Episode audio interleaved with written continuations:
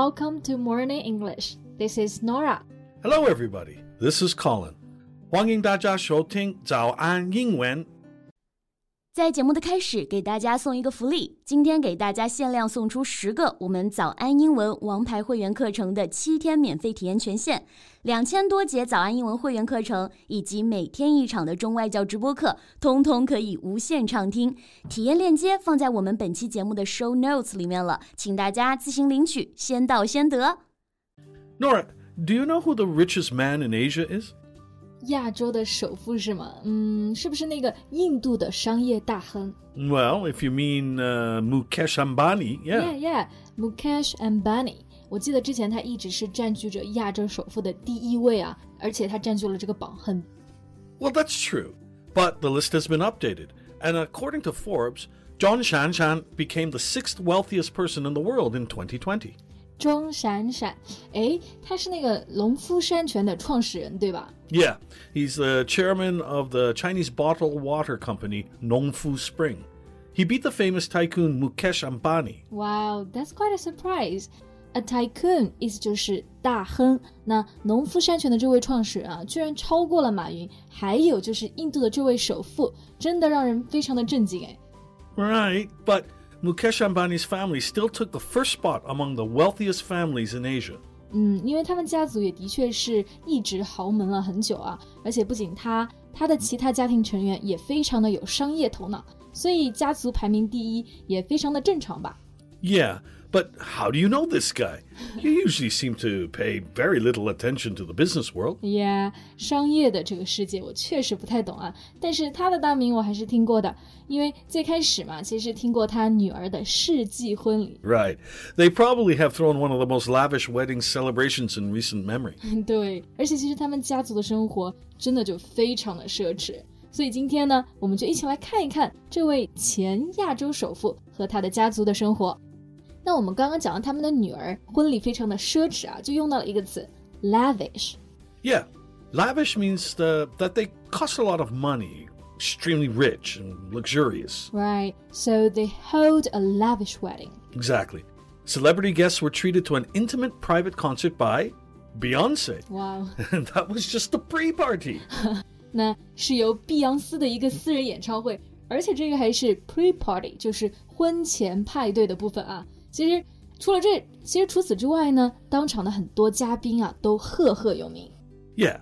The family appears to have spared no expense putting on a show for Bollywood A-listers, business tycoons, politicians, and sports stars.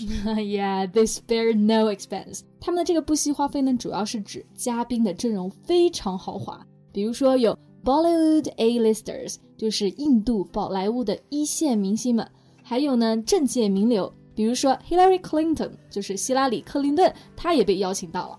Right. The wedding is reported to have cost $100 million.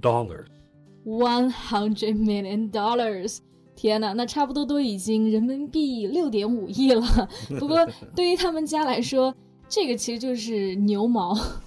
Now, if you think of their house, you wouldn't be surprised uh, their wedding. 嗯，their house.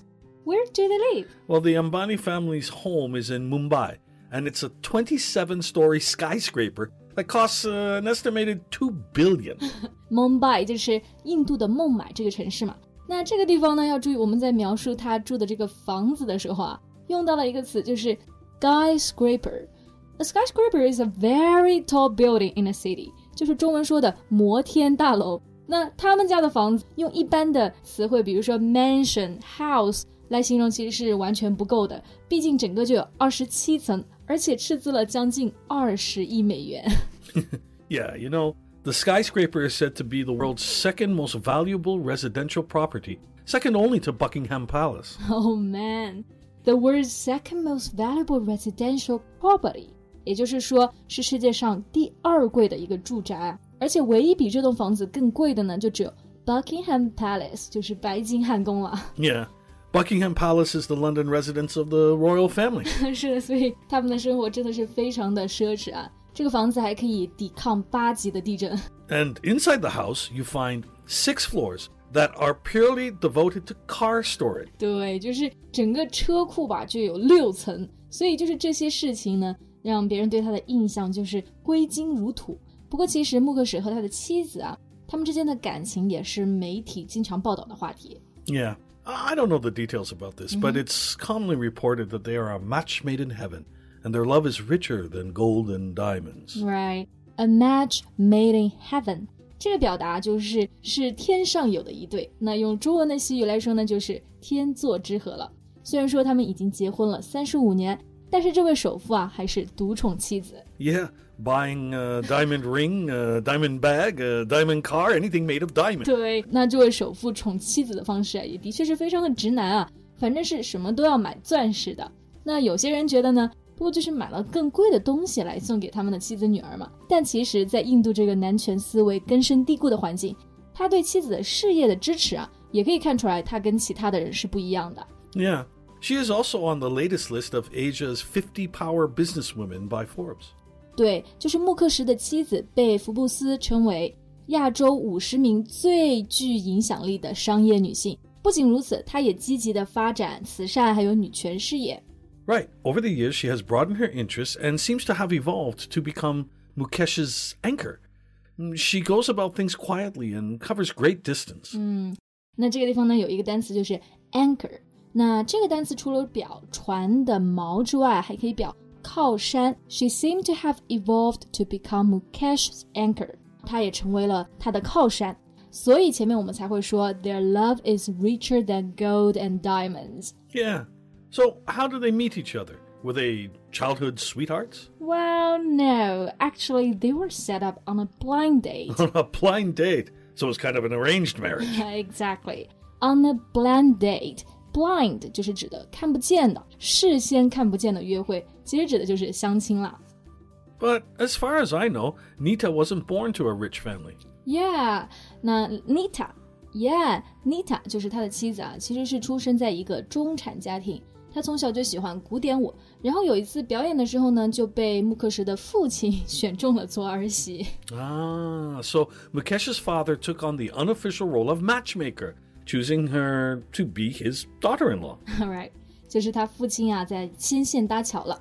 那么 matchmaker 就是指的中文的媒人了，daughter-in-law 也就是儿媳。然后他们出去了几次就被求婚了。 Well, that's quite fast. He popped the question after a few meetings. Yeah, exactly. 因为其实出去了几次，就发现他的性格非常的好，然后就被深深的吸引了。那么英文中呢，我们说求婚啊，有一个非常有意思的表达，就是 pop the question。那这个 question 其实就是指的特定的 question，which is Would you marry me？ Yeah, it means to propose. So, did she say yes immediately? Yeah, you know. But the funny thing is that he proposed at a very busy intersection in Mumbai, and he insisted that he wouldn't start the car until he had received Nita's yes. okay. Then uh, everyone knows how that went. Exactly. 因为其实印度的交通非常的堵嘛。然后他又在一个交通路口求婚，所以如果妮塔不答应都不行了，感觉有点霸道总裁那个味了，小说都不敢这么写。Right. Okay, so I think we have talked a lot about the Ambani family today. 对，其实今天关于亚洲首富也跟大家聊了不少了。那么今天节目呢也到这里结束了。That's all for today's podcast. This is Norah. Thanks for listening. This is Colin. See you next time. Bye. Bye. This podcast is from Morning English. 学口语就来早安英文。今天的节目就到这里了。如果节目还听得不过瘾的话，也欢迎加入我们的早安英文会员。成为会员，您就可以无限畅听我们每天一场免费的中外教直播课，以及两千多节原创系统课程了。今天我们限量送出十个七天免费试听权限，试听链接放在我们本期节目的 show notes 里了，请大家自行领取，先到先得。